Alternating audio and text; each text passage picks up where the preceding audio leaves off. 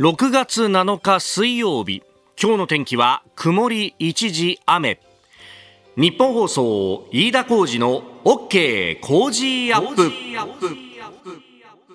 朝6時を過ぎました。おはようございます。日本放送アナウンサーの飯田浩二です。おはようございます。日本放送アナウンサーの新業一華です。日本放送飯田浩二の OK 工事アップ。この後8時まで生放送です。えー、週の半ばまでは天気が良かったはずがですね、えー、結構傘マークが増えてきていて、えー、今日も曇り一時雨というお天気。朝方はね結構強く雨が降ったりなんかもしておりました、えー、日本放送屋上の温度計17.5度。ねこれにわか雨がまだ降ってるって感じなのかね。そうですね。今雨降っている地域関東地方南部中心になってるんですけれどもこの雨というのは午前中いっぱいの見込みになっていまして、日中お天気回復して次第に晴れてきそうですね。うんう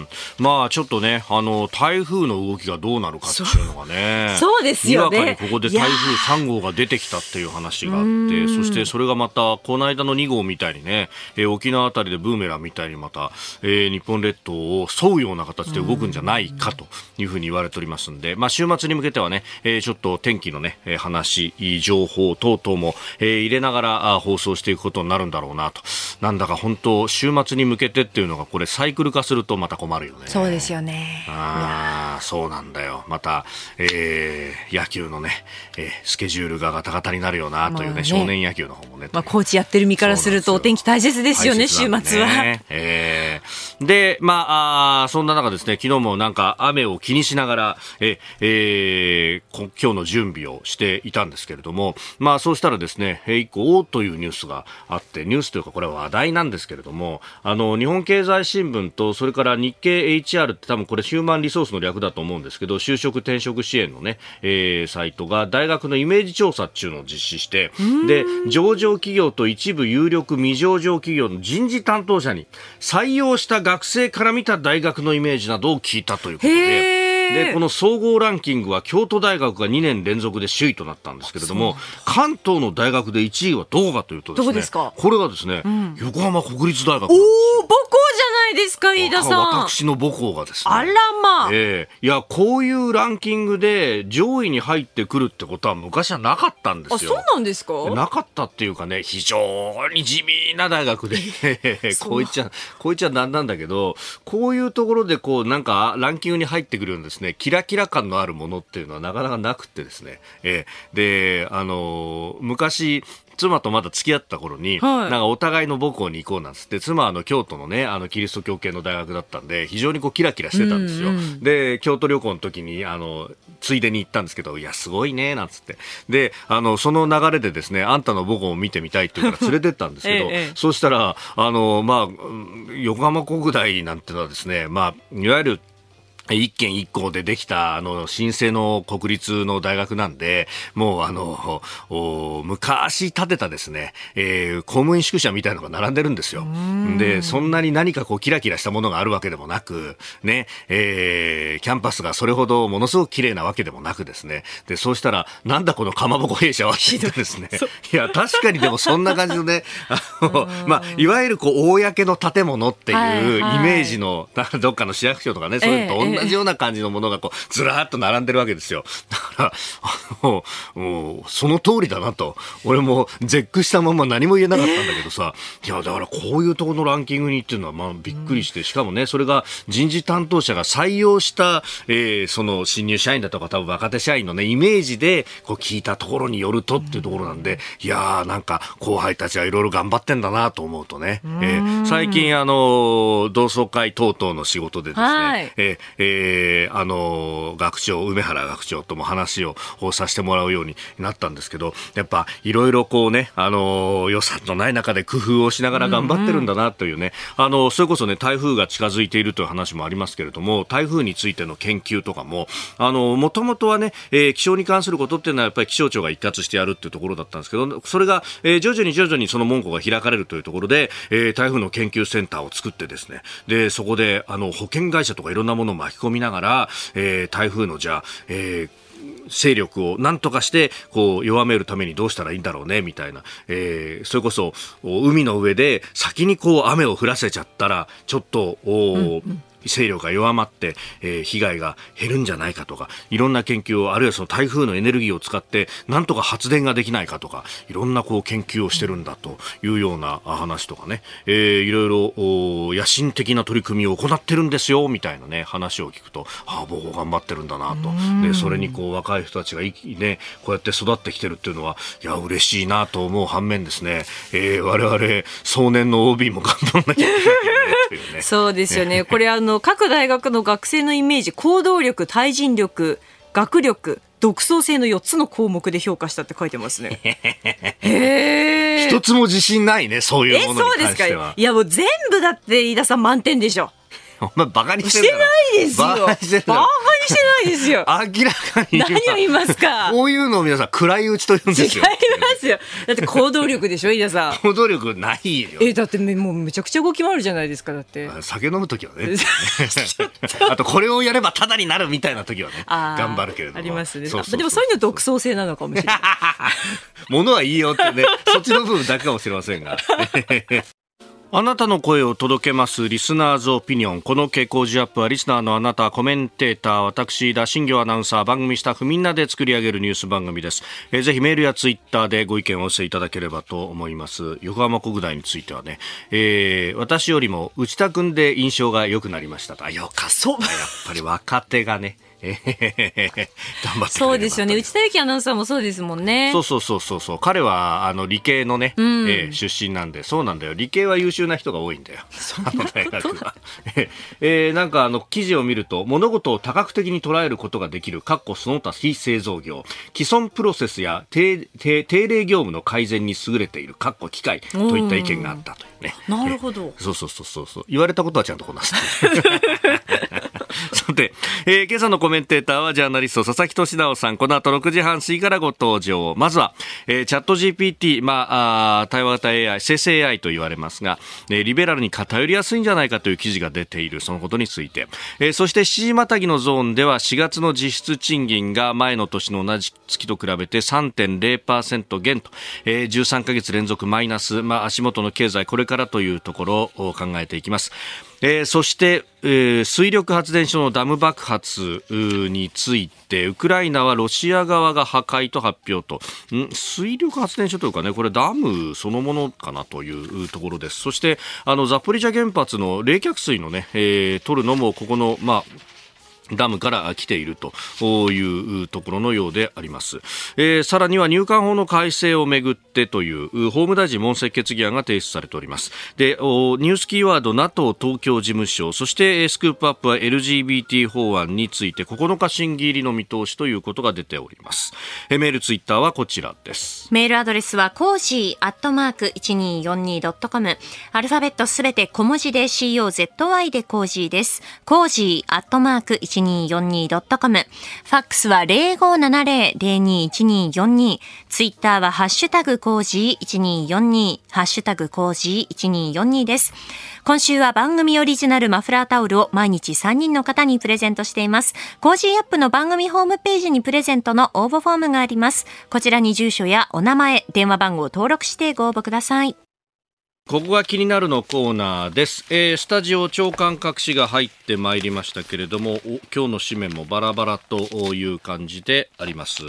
えー、まあこのね、えー、ウクライナのダムの決壊についてというところ、まあ、読売新聞これ一面トップという形でありました。まあ、他の新聞も、えー、カラーの写真を使いながらあ一面のカッターなどで、えー、報じているという形になっております。で、それからあ毎日新聞新マイナカード26年にもというトラブル多発万全の対策政府重点計画案と、えー、記載情報見直し検討という記事が一面、えー、それから3系はあ新しい資本主義についての実行計画の改定案、えー、昨日発表がありました、えー、半導体など戦略的投資成長分野に人材シフト新資本主義計画改定案と、えー、いうことで、まあうん、成長分野に人材シフトというふうにサブの見出し書いてありますけれども、まあこれをですね、あの分配よりもこう成長分野への投資が多いじゃないかということで、えー、先祖返りしたんじゃないかみたいなね、えー、批判が朝日新聞などには載っておりましたけれども、まあ、あ分配から成長へっていうプロセスが果たしてできるのかどうなのか、やっぱり成長、経済成長しないことには、えー、全体のパイを広げないことには、えー、そこから、えー、切り分けるというのもうまくいかないというのは、まあ、あいろんな国で、えー、実際に起こっていることだったりもいたします。えー、そして気になるニュースなんですけれども、まずですね、先ほどあたり、共同も報じておりましたが、えー、アメリカのブルームバーグなどが報じております、えー、6日、ブリンケン国務長官が数週間以内に北京を訪れて中国政府の高官と会談する方向で調整していると報じたと。で、その法に法中の中で習近平国家主席と会談する可能性もあるとしていると、え、いうことであります。まあ、あのクリテンブリンク国務次官補が北京で、えー、北京訪問中ということ、まあ、昨日ね、えー、この番組の中でも触れましたけれども、まあ、この人東アジア太平洋担当ということで、もともとそのブリンケンさんの訪中というものは2月に予定されていたものが、えー、気球のアメリカ本土への飛来、そしてそれをアメリカ軍が撃墜したというところから、まあ、頓挫していたと。で、交換同士の話し合いというものも、まあ、ほとんどスタックをしていて、まあ、唯一、えー、ウィーンで、うんサリバン、えー、安全保障担当大統領補佐官と、えー、王毅政治局委員があったと。まあ、これは実情の外交トップと言われておりますが、まあ、この二人があったということが言われておりましたが、それ以外に、えー、進展がなかったと。まあ、それが G7 の広島サミットの直前ぐらいだったと記憶しておりますけれども、まあ、それ以外の部分というのは、なかなか進展が見られなかったと。まあ、経済閣僚に関しては、えー、APEC の貿易大臣会合があった関係で、えー、いくつか会合、会談はあったけれどもと、えー、外交当局が向き合うというのは、まあ、ずっとスタックしたままだったけれども、ここで動き出すというところのようであります。まあ、ただ、ここでですね、まあ、かなり台湾問題などについては、えー、国務次官補と中国の外務次官の間で応酬もあったということがありますんで、えー、お互いがその違いがあるよねってことだけ認め合うという、 agree to disagreeということだけが確認されるというところなんではないかというところですが、まあ、それであっても全く対話がないよりはあった方がいいというのが、まあ、アメリカ側の考え方でもあるんですが、これ、えー、昨日ね、えー、ジョセフ・クラフトさんも指摘しておりましたけれども、まあ、あ会談ありきになると足元を見てくるっていうのが中国だと。まあ、確かに、えー、かつて、まあ、日本も習近平国家主席が、あ安倍、えー、総理大臣が就任、第二次政権就任した直後、ずっと会談をしてこなかったと。まあ、これに対して日本のメディアもですね、えー、なぜ中国と会談しないんだと、もっと頭下げて会談してもらえ、みたいなことを言っていたんですが、まあ、安倍さんは台湾ドアは常にオープンだと言って、えー、それ以上の、え何か条件をつけるということはないけれども、それ以上譲歩することもないんだと、えいうことをやっているうちに、え結果的に、まあ、政権が長く続くということが見えてきたところで、え習近平側が、ええー、このぐらいで勘弁したろら、みたいな、吉本か、みたいなことで、えー、結局、なんか、ああ、子供だけに会談をして、そしてにこやかに握手するみたいな、えー、ことになっていて、この間までの威勢の良さはどこ行っちゃったんだろうね、みたいなことで見ていましたけれども、まあ結局そういう、こう、対応の方がより効くのではないかというところがあって、えー、会談ありきのですね、えー、アメリカ民主党のやり方というのが、えー、どうなんだろうね、というところが、えー、見え隠りするニュースでもありました。この時間からコメンテーターの方々ご登場です。今朝はジャーナリスト佐々木俊直さんです。おはようございます。おはようございます。よろしくお願いします。えー、佐々木さん、積極的にね、えー、ツイッターで、えー、つぶやいていらっしゃって、記事の紹介などもされてますけれども、一個、おと思ったのが、あの、話題のチャット GPT に関して、うん、あの、見出しを読むと、チャット GPT はリベラルに偏りやすいという記事、えー、これを取り上げていらっしゃいました。そうですね。あの結局、インターネット全体のデータを学習して、はいそこから知見を引っ張ってきてるのがチャット GPT なんですね。データ量がものすごく多いと。ただネットの中に結局どういうデータが多いのかっていうと、普通の個人が、はい。一般の人がですね、ツイートしてるとか、そういう内容よりも、例えば論文だったりとか、うん。大手メディアの記事だったりとか、そうするとそういうの知識人とかいわゆる言論人って言われてる人のデータが多いよねと。まあそういう人がリベラル寄りだと、どうしても全体的にリベラル寄りになっちゃうんじゃないのと。で一般大衆のね、その意識とか感覚みたいなものが拾い上げられなくなる心配があるんじゃないなってことが書かれてるんですね。うん。で、この知識人言論人がね、言ってることは正しければいいんだけど、はい。必ずしもそうじゃないのが分かってしまったのが今の SNS 時代ですからね。うんえー早稲田大学の公共政策研究所の招聘研究員渡瀬裕也さんのお記事を引いてというところですけど、まあ、確かに実社会を、ね、完全に反映しているというものでもないとそうなんですよね。で渡さんの、ね、書いてて面白いのはね、権威主義1.0から4.0まであるっていうね。権威主義なんてそんなもんなくなかったかと思いきや、まあ、はい例えば昔からのいわゆる権利主義ってあるわけですよね。権威主義ね。はいで、それが最近だとほら、ロシアとか中国みたいな、やたらと権威的な国家があって、はいで、そこまでのはまだ分かりやすいんだけど、今の権威主義3.0っていうのが、はい実はポリコレに行き過ぎてるね、その、リベラル左派の権威主義って確かに、あのあ人たちとっても権威主義的ですよね。ね大学の偉い先生の言うことをね、真に受けたりとかね。はい。あのーそれこそね、いろんなこう考え方があるっていうところまでは民主的で権威主義ではないと思うんですけど、これが正しいんだと。で、これを認めないお前は差別主義者だと。そこまでいくと、これは権威主義主義なんで。すよね。で、今起きてるのはね、なんか誰かが言ったことが正しいから信じようっていうのが、やっぱ権威主義なわけですよ。で、チャット GPT の言うことを信じちゃうのもやっぱ権威主義だから、それを権威主義4.0って呼んでるわけですね、この渡瀬さんはね。ああ、なるほど、その権威の主体が違うと。そうそうそう。ただ今起きてるのは誰かが言ったこと正しいのを信じることじゃなくて、ええ正しさが複数あって、それははい。常に衝突しちゃいますよね。だからその衝突したものはどっかで調整しなきゃいけないよねっていうのが今重要なテーマなんだけど、はい。権威主義の人たちは、いや、そんなことない、これの言ってることは正しいんだとか、あの人が言ってることは正しいんだって言っちゃうのが、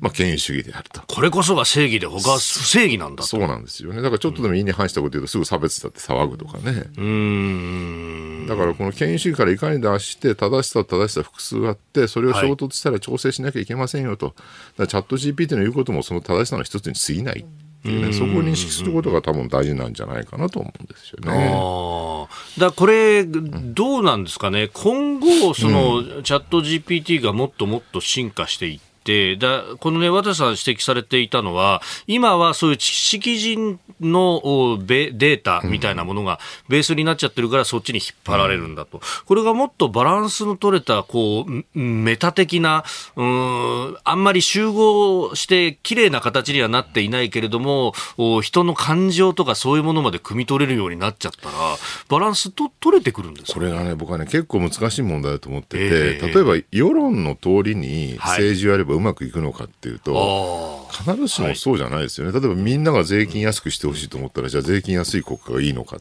うーん。必ずしもそうではないわけですよね。はい。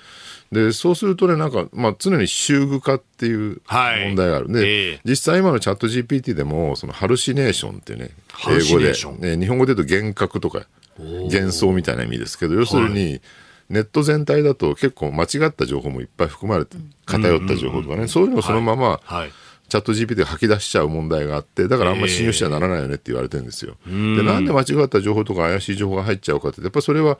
全員の集合値だからっていううね、だから世論がイコールそのまま正しくはないわけですよね。でウクライナ侵攻の話とかだって、例えば、じゃあウクライナの人はかわいそうだからすぐ戦争やめてみたいなね。なんかこう単純な牧歌的なね、はい。なんかこうヒューマニズムみたいなの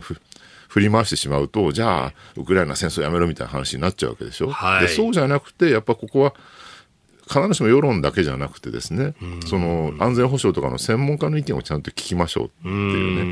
うね。でそうするとそっちの方が正しいっていうか、まあ、要するにより適正な情報じゃないですか、専門家の意見の方がね。でもそこをね、うまく拾い上げる仕組みにしないと、ただなんか今の言論知識人だけの情報じゃ、やっぱり偏ってる。かといって全員の世論を、ね、あの集合すればそれでよくなるわけでもなくて、はい、でやっぱりそこは専門家の知見が必要だよねって。そうするとどこでバランス取るかって僕すごい実は難しいんじゃないかなと思うんですよね。確かにこうそのねあの、何でもかんでもこう全部を参照すればそれでいいんだって、ある意味こう、市場に任せとけばすべてうまくいくっていうのと似たようなものがあるけど、結局、市場に任せといたらそれで失敗することあるよねっていうそうなんですよね。だって実際ロシア国内の世論調査すれば、はい、プーチン支持してる圧倒的なわけでしょ？そうですね。そうするとロシアの世論を背景にしたチャット GPT が現れたら、それはかなりあまり適正じゃない、ね、答えを出してしまうことになるわけだから、だから世論っていうのは常に世論をそのまま政治に向かわせるんじゃなくて、はい、政治家に必要なのは世論の通りにやるんじゃなくて、世論と向き合うことだって言われますよね。その向き合い方をどうするかっていうところが多分今後 AI と政治の関係を考える上で重要な、はいテーマ、じゃ向き合うってそもそもなんどういう意味なのかとかね。そうですね。うん、どうすれば向き合えるのかとかね。そこをまあ、優秀な政治家はね、肌感覚で多分やってきたと思うんだけど。今までだとそうですよね。ねで、ここまで行くと行き過ぎだから、まあこれは説得しなきゃいけないとか、うん、そうそうそうそう。それこそがまあ人間の政治家のひょっとしたら最後に残る役割なのかもしれないですよね、考え方によっては、ね、あそこら辺の利害調整みたいなものっていうのが、人間の仕事の大部分になってくる、うん、AI がそこまでやってくれるかどうか、ちょっと現時点で分かんないですけど、今の AI だとそこまでやらないですよね、はい、少なくともね。えー、まずは、まあ、チャット GPT についてというところから、まあ、AI との付き合い方というところで。すね。はい、お話をいただきました。日本最大級の討論イベント、ついに開催。飯田浩司の OK 工事アップ。激論有楽町サミット in 東京国際フォーラム出演は青山茂春須田慎一郎宮崎哲也飯田康之佐々木俊直高橋洋一ほか。止まらない物価の高騰上がらない賃金そして世界的な金融不安。日本経済と私たちの暮らしはどこへ向かうのか。最強の論客たちが集結して大激論。一緒に考えて希望を見出しましょう。6月25日日曜日会場は東京国際フォーラムホール A チケット絶賛発売中。有楽町サミットで検索。あなたと一緒にニュースを考える飯田浩二の OK 工事アップ。コメンテーターの方々と7時をまたいでニュースを掘り下げてまいります。えー、今朝はジャーナリスト佐々木俊直さんです。引き続きよろしくお願いします。よろしくお願いいたします。えー、今ね、イベントの告知が出ましたけれども、あのコメンテーターたちが大集合。佐々木さんもその一人でいらっしゃいます。はい、楽しみです。よろしくお願いします。はい、よろしくお願いします。6月25日、東京国際フォーラムホールへ、まだチケットは売るほどございますんで、ぜひ、お越しいただければと。まあ、迫ってはきましたけれどども、ただ、まだね、どういう話をっていうのは。何にも聞いてないですけど。ねえ。我々は、そう、スタッフも決めかねてる部分もあって、そうなんですよ。6月25日、何が起こってるかね、と。まあね、ウクライナ侵攻もどうなってるか分かんないですしね。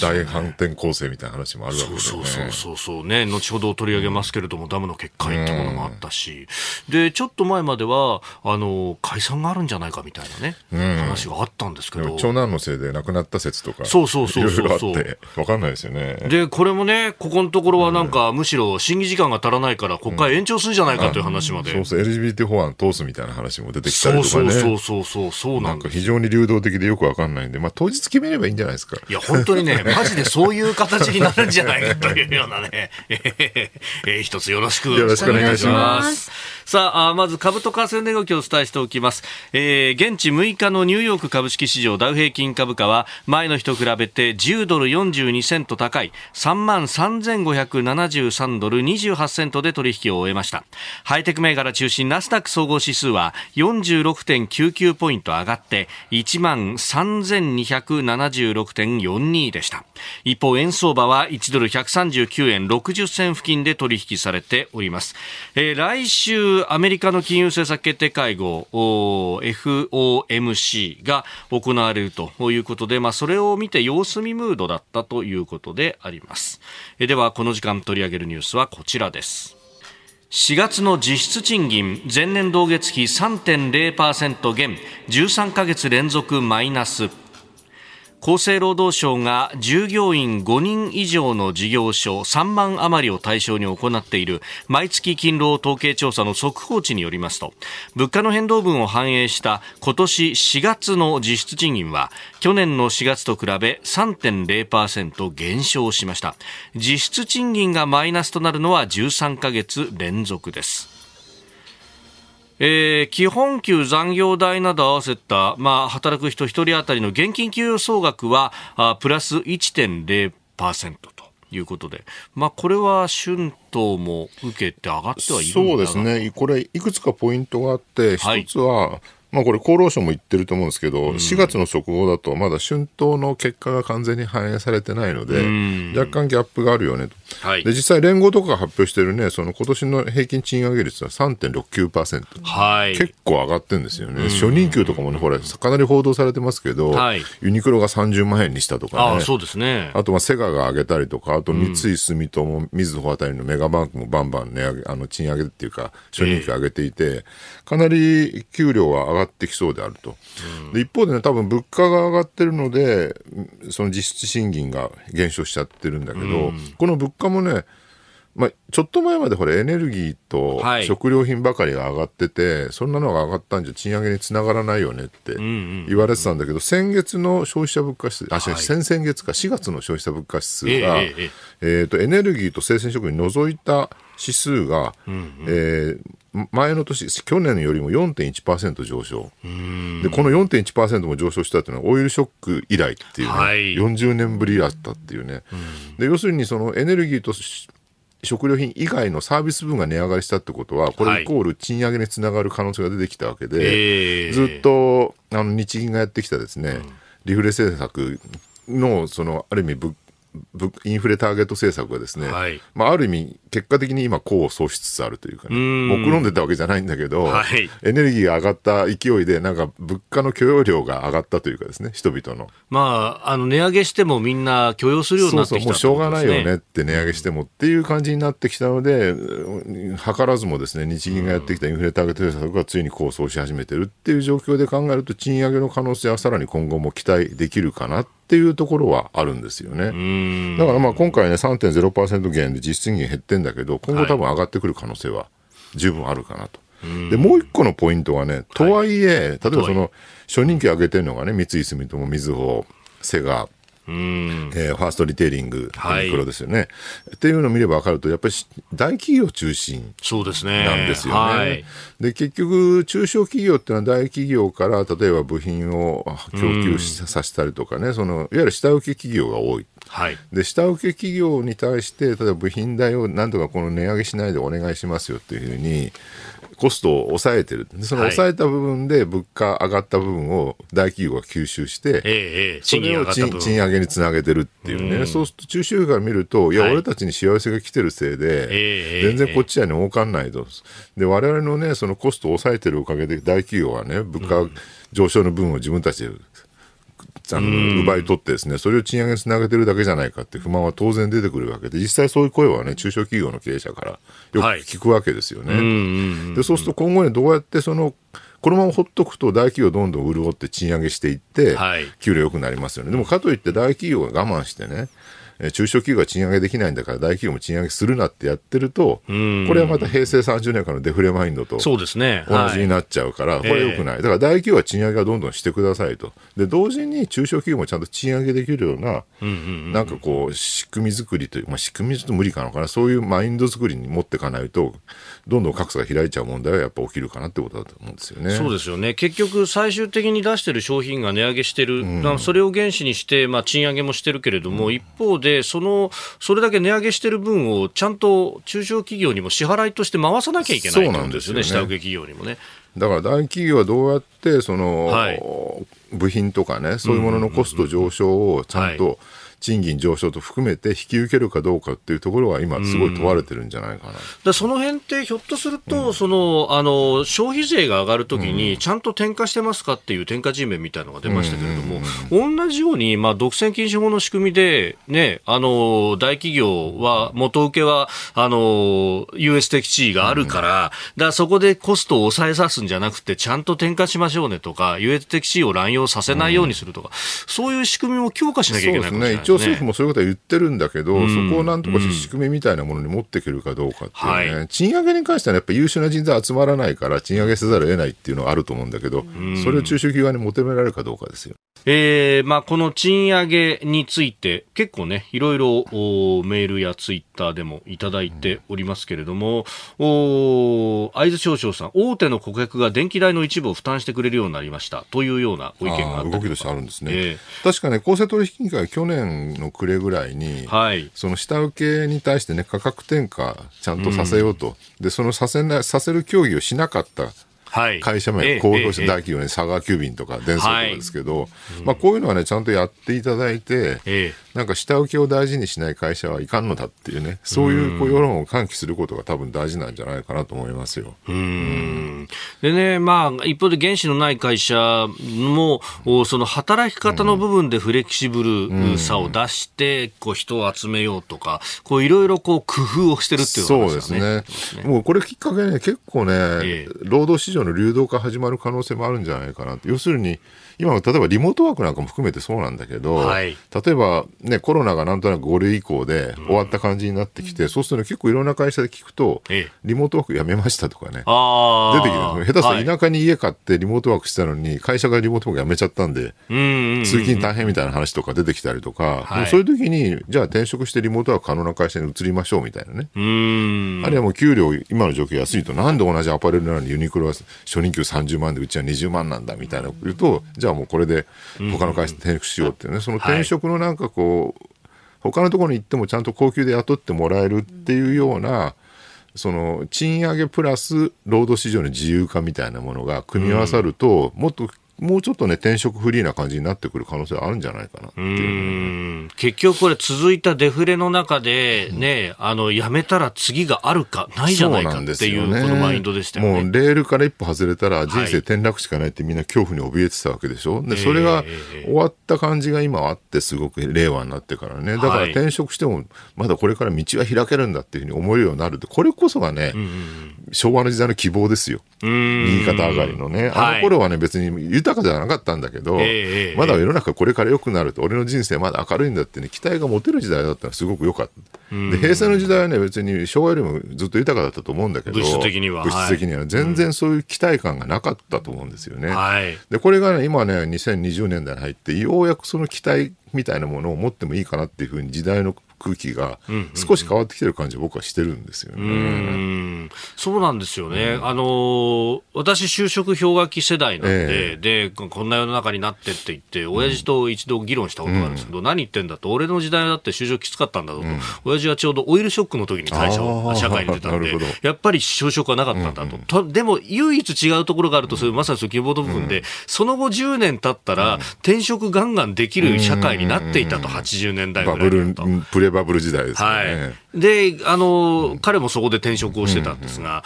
うんうん、いや、俺らの時代にはそれがなかったんだって、そこの違いって結構大きいんだぜ、みたいな話をして。ねうん、やっぱり幸せはマインドですよ。ああ、じゃあそこの部分を何かこう喚起するようなものが政策としてはもうちょっと出てくると、ここで増税とか言われちゃうと、ええー、またってなっちゃうんですよね。ね。せっかくここまでね、ぶわっと上がってきたんだから、はい、もうその上がってきたね、上昇軌道をなんとか潰さないで、岸田さん、財務省にね、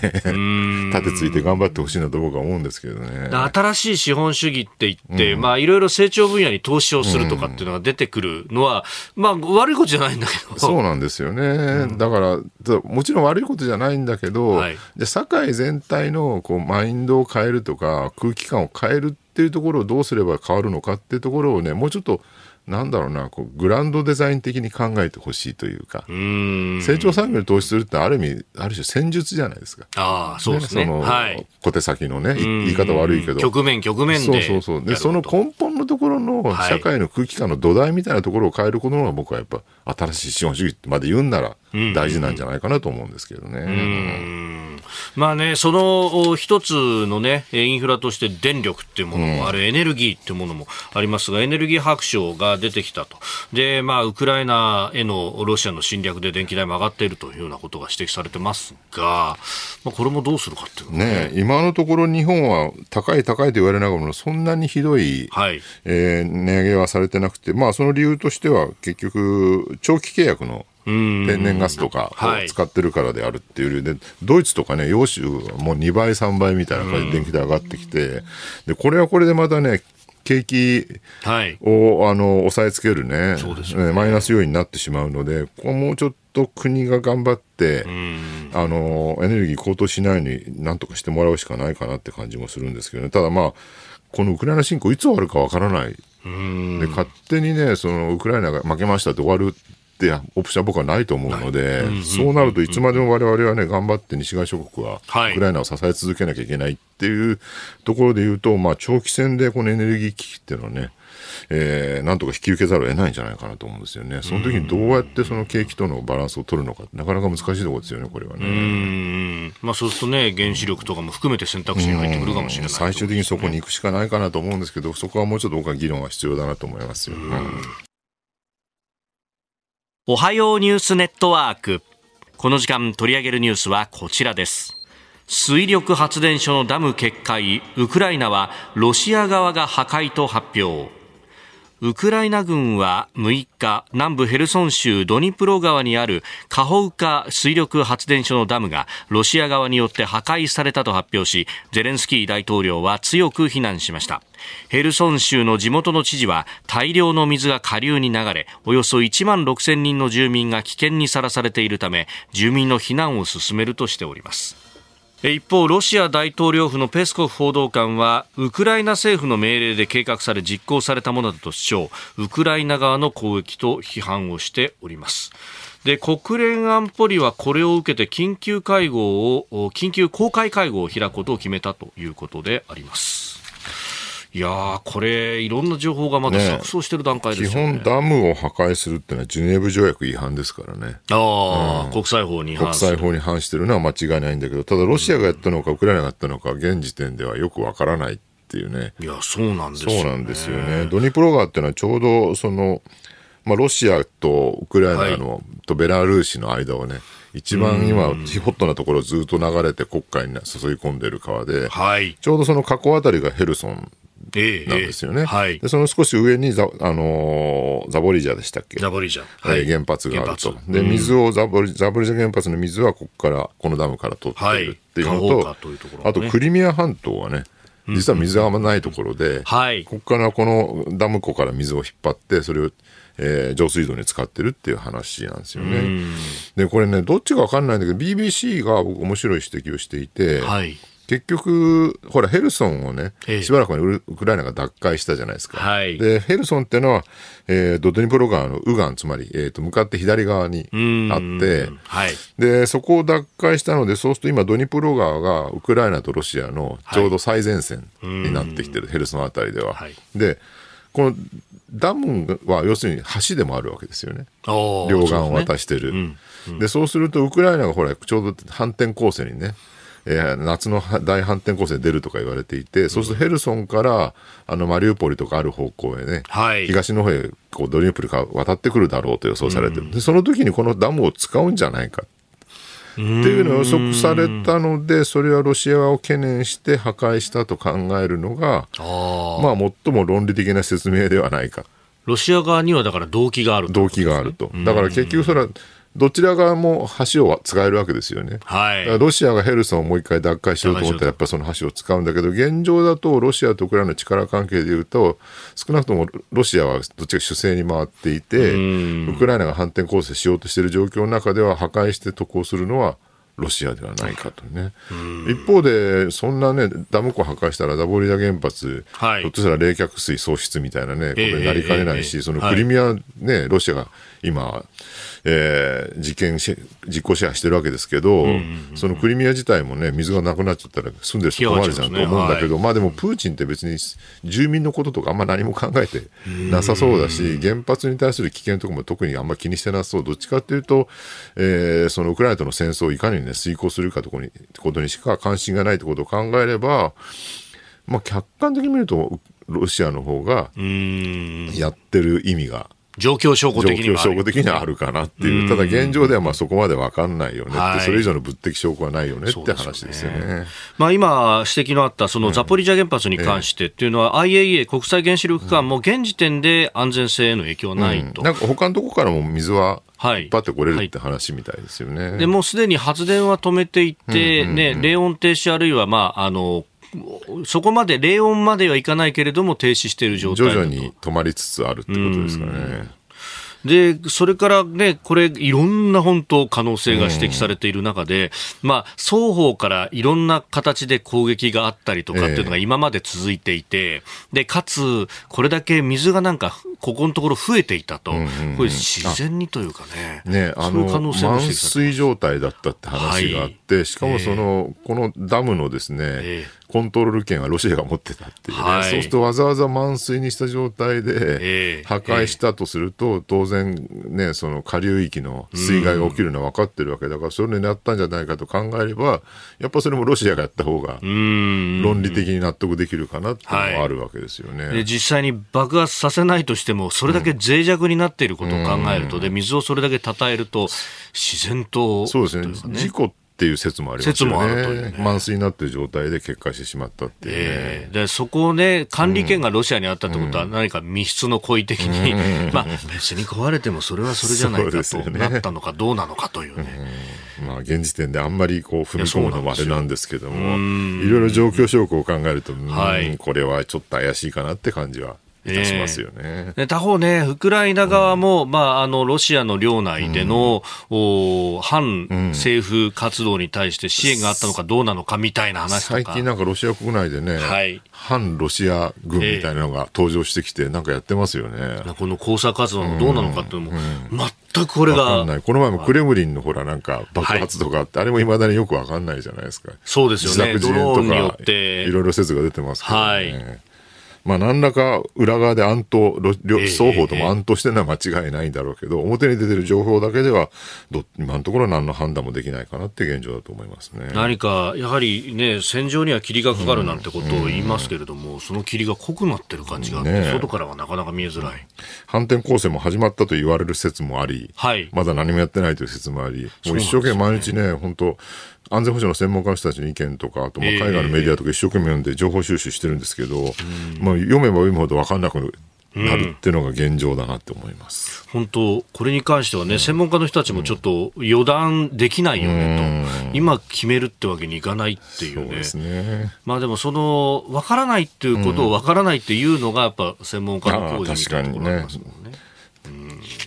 えーでは続いてこちらのニュースです。入管法改正案をめぐり立憲民主党法務大臣の問責決議案提出。入管難民法の改正案をめぐって斉藤法務大臣の対応が不十分だとして立憲民主党は参議院に問責決議案を提出しました。外国人の収容や送還のルールを見直す入管法の改正案は6日の委員会で採決される予定でしたが見送りとなりました。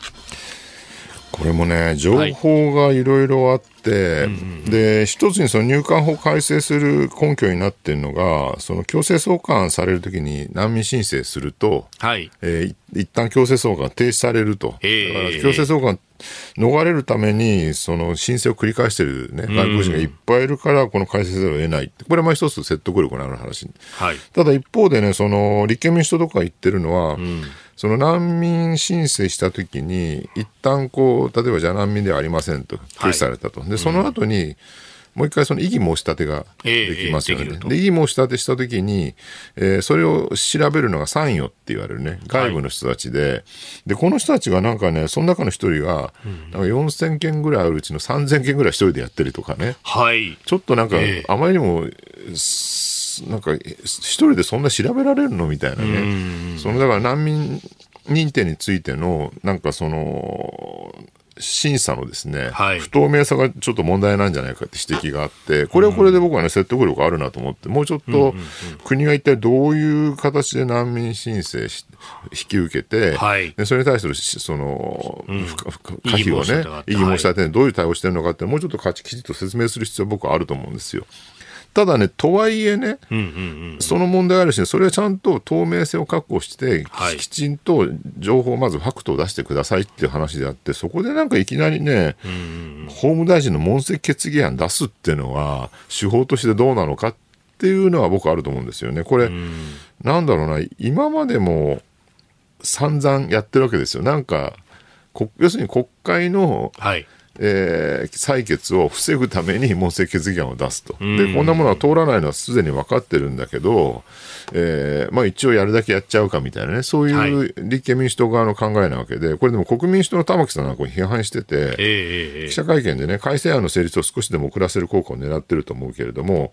国会の会期末に年中行事のような形でやることは国民の理解を得られなくなってる気がすると。うん、まあね、21日が延長なければ会期末なんで、うん、もうあと2週間切ってきてると。うん、だからなんかこうし、審議の日程を遅らせる、はい、可決させないっていうためだけの問責決議案ってもう完全に有名無実なわけで、でそれって国会における議論をね、なんだろうな、否定してるというか、だからそれをなんだろう、それでしょうがないから強行採決みたいになってしまうと、今度はね、はい、自民党は民主主義を否定してるんだって騒ぐんだけど、一方で、その前提としてね、強行採決に至らざるを得ない、議論そのものをあなんていうかな、拒否するみたいな行為もやっぱり野党側にあるわけで、はい、そこはね、その与野党両方ともにちゃんと歩み寄って議論するっていう姿勢をみたらしてるなんかこういう国会でとにかくね、引っ張るんだ、引っ張らないんだってことをやり続けてる限りね、なんかすごいこう、有権者の信頼を失うだけだと思いますよね。結局、間の落としどころに行かずに、どっちかに振られちゃうってことになっちゃうというね。それが解決になるのかというところですよね。さあ、そしてここで番組からのお知らせです。来週6月12日からの1週間のコージーは特別企画です。題して、どうなる国会、どうなる国際情勢、激論、工事、コメンテーター交流戦。恒例のダブルコメンテーターウィーク6月25日にイベントも控えておりますが一足早く番組でもメジャー級の豪華論客たちが朝から生で激論の交流戦です。初日6月12日月曜日は飯田康之さんと認定 NPO 法人フローレンス会長の駒崎弘樹さん。今回のリードオフマンはこのお二人先頭バッター出塁は間違いなしです。13日火曜日は須田慎一郎さんと宮崎哲也さん。2番最強説工事最強タッグが打順を変えて火曜日に登場です14日水曜日は高橋洋一さんと高橋杉雄さん経済と安全保障のダブル高橋コンビ再結成であります15日木曜日は作家で自由民主党参議院議員の青山茂春さんと峰村健二さん実はこの二人には意外な関係が詳しくは番組でご確認ください。そして最終日、16日金曜日は佐々木俊直さんと野村修也さん。えー、佐々木さん、今回は金曜日のご出演と。初めて金曜日に出ます。来週もよろしくお願いします。願いします。ね、えー、野村修也さんとお二人ということで、どんなジャンルのニュースでも広角打法で打ち返します田口壮。この週は千葉県の美味しいもの詰め合わせ毎日プレゼントします。6時40分過ぎからの黒木ひとみさんの朝ナビには、元車椅子プロテニスプレーヤーのレジェンド、国枝慎吾さん毎日登場です。朝のラジオのニュース番組は、飯田浩二の OK 工事アップ。まあ、お聞きいただく方法は様々ございますが、そもそもの根っこは平日朝6時から、平日朝6時から、平日朝6時から、地上波日本放送で生放送でやっております。ラジオ界の民意を問う1週間。来週6月12日からの工事は、ラジオ界のあれを目指して頑張っております。皆様のご声援、よろしくお願いします。ほら、ほうよ。うん。続いて、教えてニュースキーワードです。NATO 東京事務所。イギリスのフィナンシャル・タイムズは5日、フランスのマクロン大統領が NATO 北大西洋条約機構の東京事務所を開設することに反対の意向を示したと報じました。NATO は東京に拠点を設け、インド太平洋地域の安全保障協力を広げる狙いがありましたが、マクロン氏は中国との関係悪化を懸念したとみられます。えー、これ、実現するとアジア初の連絡事務所になるそうなんですが、うん、NATO は連絡事務所を作るにも全会一致の賛成が必要なので、フランスが反対するとできなくなってしまうって、マクロン困ったもんだよな、この人はって感じですよね。またなんか逆走しだしたなっていう、ね。ね、ちょうど先月、先々月か、はい、中国行ってね、習近平と会談して、ねはい、台湾情勢ね、に関しては、いやいや、ヨーロッパはね、米中を追随しない方がいいみたいなこと発言して、西側諸国、何言ってんだ、マクロンみたいな感じで、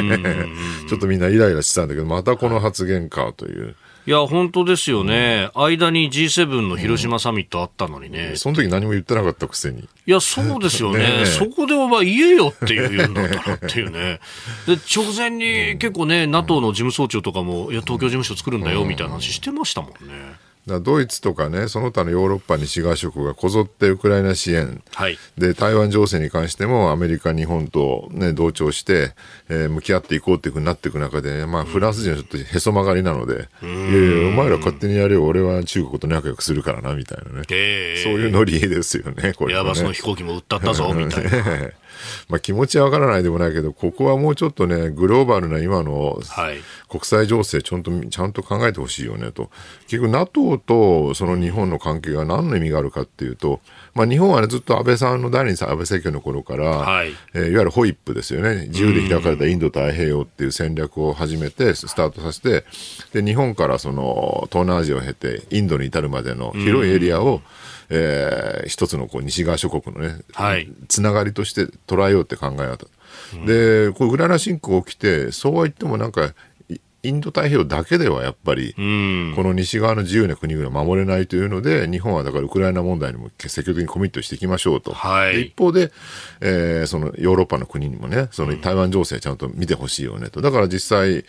あのイギリスとかね、こっちに艦船派遣したりとか、はい、そうですね、してるわけですよね。ね。うん、ということで、だから NATO のその北北大西洋条約機構といわれるヨーロッパと自由で開かれたインド太平洋を全部こう一列につなげてしまって、もっと幅広いこう、ね、世界的に広がるその西側諸国自由な国々の連帯するネットワークを作ろうっていうのが今回の狙いなわけですからね。いやまあね、ヨーロッパ、フランスがそういう態度でくるんだったら、うん、じゃあ、われわれウクライナ別に知らないですよと、ロシアとだって仲良くしますよ、う。ちはエネルギー欲しいんだからみたいなことを言ったら、あんたら怒るでしょって話ですよね。でアメリカもちょっと不快感示してるみたいで、えー、いや、そんなに言うんなら、まあ、ウクライナ侵攻、あんたらヨーロッパだけでやったらっていう、そういう話がちょっと出てきてるみたいでね。フランスさんはずいぶん自信が終わりなようですからそうそうアメリカは別に我々ウクライナまで行く必要はないわけだから。まあ、日本としては歓迎ですよね。アジアにね、二正面でなくアジア正面でやってくれるんだったらアメリカがと。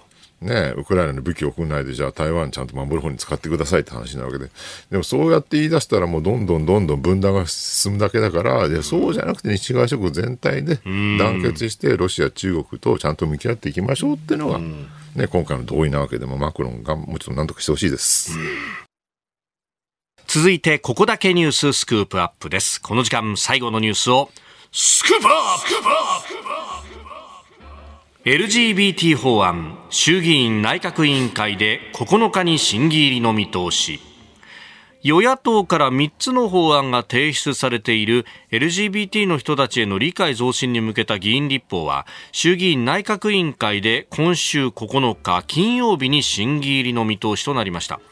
LGBT の方々への理解増進に向けて自民公明両党が超党派の議員連盟でまとめた法案の文言を修正した与党案を国会に提出したのに対し立憲民主党や共産党などが議員連盟そのままの法案をそして日本維新の会と国民民主党が共同で独自の法案を提出しております。えー、修正協議模索されたが結局折り合いつかずということのようですが、うん、これもね、なんかややこしい話になっちゃって本当に残念だなと思うんですけど、まあ、はい、LGBT を差別しないようにしましょう、理解するようにしましょうっていう当初の稲田朋美さんとかが考えた発想としては僕は全然悪くないし、えー、当然の話だと思うんだけど、結局問題ずっとなってるのが、はいその性自認、性自認ってのは自分の性は何かっていうのを自分で決めるって意味ですけど、その性自認を理由とする理由とする性別差別は許されないっていう文言をどう扱うかっていうのはむちゃくちゃ紛糾したんですよね。はい、で結局ね、そのトランスジェンダーの問題って、今日本では、その、手術を受ければ、はい、例えば女性が男性になりたい本当は男性だと、その場合男性なら手術を受ければ OK、逆もそうだっていう、手術を前提として考えてんだけど、今、ヨーロッパ、アメリカ、いわゆる欧米ではですね、はい、その手術しなくても、政治に自分が女性だと思えば女性、はい、男性だと思えば男性っていう、その性自認だけで OK だっていうふうに考え方が変わってきていて、で、それがね、果たして妥当なのかどうかってむちゃくちゃ議論になってるんですよね。で、なぜかっていうと、例えば実際にもう海外で事件が起きてるんだけど、なんだろう、レイプで捕まった男がね、はい、自分は女性だっていうふうに主張して、政治には女性であるというので、女性刑務所に入れられてしまって、周りの女性は戦々恐々みたいな話とかね、はい、あるいはまあよその風呂場に性自認が女性であるって男性が入ってきて、はい、えー、中で性器を勃起させてたっていうね、えー、事件が起きたりとか。で、子供の前で、ね、そうなんですよね。そういうのがね、いくつか、うん、まあ、起きてきてしまってる現実があると。うん、で、まあ、それでね、あのー、いや、勘弁してくださいよっていうふうにお店側に言ったら、いや、これはもう法律でこう決まってますんで、われわれとしては何もできませんそうなんですよね。むしろあなたはそういうことを言ってるのは差別主義者ですかみたいなことになっちゃう。そうなっちゃうんですね。日本ではそんなこと起きないって言ってる人もいるんだけども、起きない根拠は何もないですよね。結局これ法律で決めるということになると、うん、運用の部分でいろいろいかそうそう労働省のガイドラインで、はい、お風呂に入るときには、えー、その、まあ、身体的な、身体的な区別で入るっていうふうには決まってるんだけど、それはあくまで法律ではなくて、はい、厚労省のガイドラインなので、ここで LGBT 理解増進法でね、性自認を利用する差別は許されないって文言が入ってしまうと、うんうん、上位の法律になってしまうわけですから、その厚労省のガイドラインひっくり返っちゃう可能性があるよねっていうところで、非常にこう、それに対してね、まずいんじゃないのっていう議論が日本で起きてる。で、それに対してね、いや、欧米では進んでるのに日本遅れてるっていうふうに言う人もいるんだけど、はい。そもそもそれは遅れてる進んでるって話なのかどうかっていうね。要するに結局そこで女性の権利とそのトランスジェンダーの権利が衝突しちゃってるわけだから、はい、その衝突してるところに折り合いが必要なわけだけど、はい、このままの法律だとこのままの文言だとね、はい、トランスジェンダーの権利で押し切ってしまって、女性の権利が侵害される可能性があるよねっていう話だと思うんですよね。うん、だからこれ自民党は、性自認って言葉はちょっとやばいんじゃないのっていうんで、はい、性同一性って言葉に変えて。もともとはどっちも英語ではジェンダーアイデンティティなんで、はい、同じ意味なんて感じなんだけど、まあ、自認っていうふうに、ね、自分で認ずるっていうふうに言葉を入れるか、同一性っていうね、もうちょっと広い概念にするかで、やっぱり意味合いは日本語としては全然変わってくるよねと。あと、差別は許されないって書いてしまうと、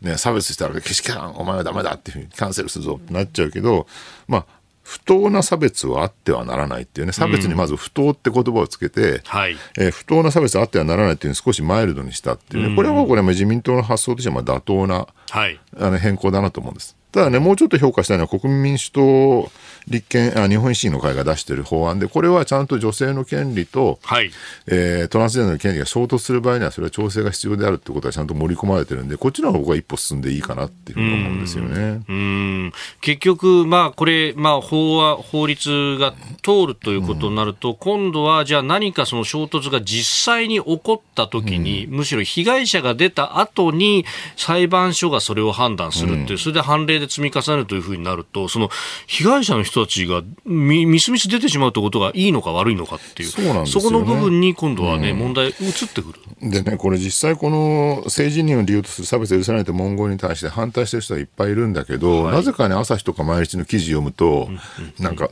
保守系から反発がみたいなね、はい、書いてで保守系だけじゃないだろ反発してるのはっていうね、実際つい先日もあの千田由紀さんっていう、有名なフェミニストのオピニオンリーダーである研究者が、はい、いやこの,、ね、その LGBT 改造資本がちょっと問題があるってことをちゃんと記事にとかしてるわけですよね。法律の専門家がきちっとこう分析、吟味しなきゃいけないだろうとして、フェミニズムの中からも当然、このトランスジェンダーの問題に関して反発が出てるわけで、はい、そこはね、別に保守系が反発みたいなね、そんな分かりやすい文言に押しと、ね、落とし込んで、ステレオタイプで落とし込まないで、ちゃんとここは議論が衝突してる部分があるんだから、親が必要だって、ここに話を持っていかないと、なんかね、ちょっとその朝日毎日のね、その論調がね、なんか非常に歪んでるというかね、ステレオタイプの落とし込みすぎだなって感じはしますよね。そこでだから、まあ、理想は理想としてみんなが分かり合える社会って、もちろんそれはそうなんだけどっていう、うん、まあ、それを前提としてですよね。そうなんです。でただやっぱりどうしたって衝突する部分はあるんだから、うん、そこをこうどうそうそう。番組の、今日の番組の冒頭でも言いましたけど、正しさってのは一個じゃなくて、はい、必ず衝突する場面がある。特に今のような複雑なね、多様な社会では、何かの自由とか権利を追求しようとすると、必ず誰かの自由や権利に侵害しちゃう可能性があるわけで、うん、もうトレードオフっていうかね、はい、ちを立てればあちら立たずみたいなので、やもうやたらたくさんあるわけだから、何が衝突するのかで、まず透明化して、分かるようにして、その衝突している部分をどうやったら調整できるかと考えるっていうのが政治の仕事だと思うんですよね。で、これ調整するってことになると、当然ながら双方が不満を持つっていうのは確かにそうなんだそうなんですよね。お互いの100点にはならないんだからと。なんだけどってところですよね。だから10点少しね、うんうん、マイナスを受け引き受けるかっていうことになる。で、それはけしからんって言ってしまうと、もうそれで議論が終わってしまうわけで。そうすると、今度、相手側の100点で押し通そうとするってことになる、うん、そうなんですよね。だから今回の件でもね、立憲民主党内部で、はい、せっかく折衷案で OK っていうふうに持って言ってたはずなのに、うん、途中での内部のね、左派的な人たちから、こんな法案を飲むなんてけしからんみたいな話になってですね、結局、もともとの法案で出そうって話になってしまう。そうすると、うん。なんか折衷案を作るんじゃなくて、お互いの主張する法案をそれぞれ出して、結局、そうすると数の多い自民党が勝ってしまうっていうね、うん、でそれはそれで民主主義的にそういう議論でいいのかっていう話にも本当はなると思うんですよ。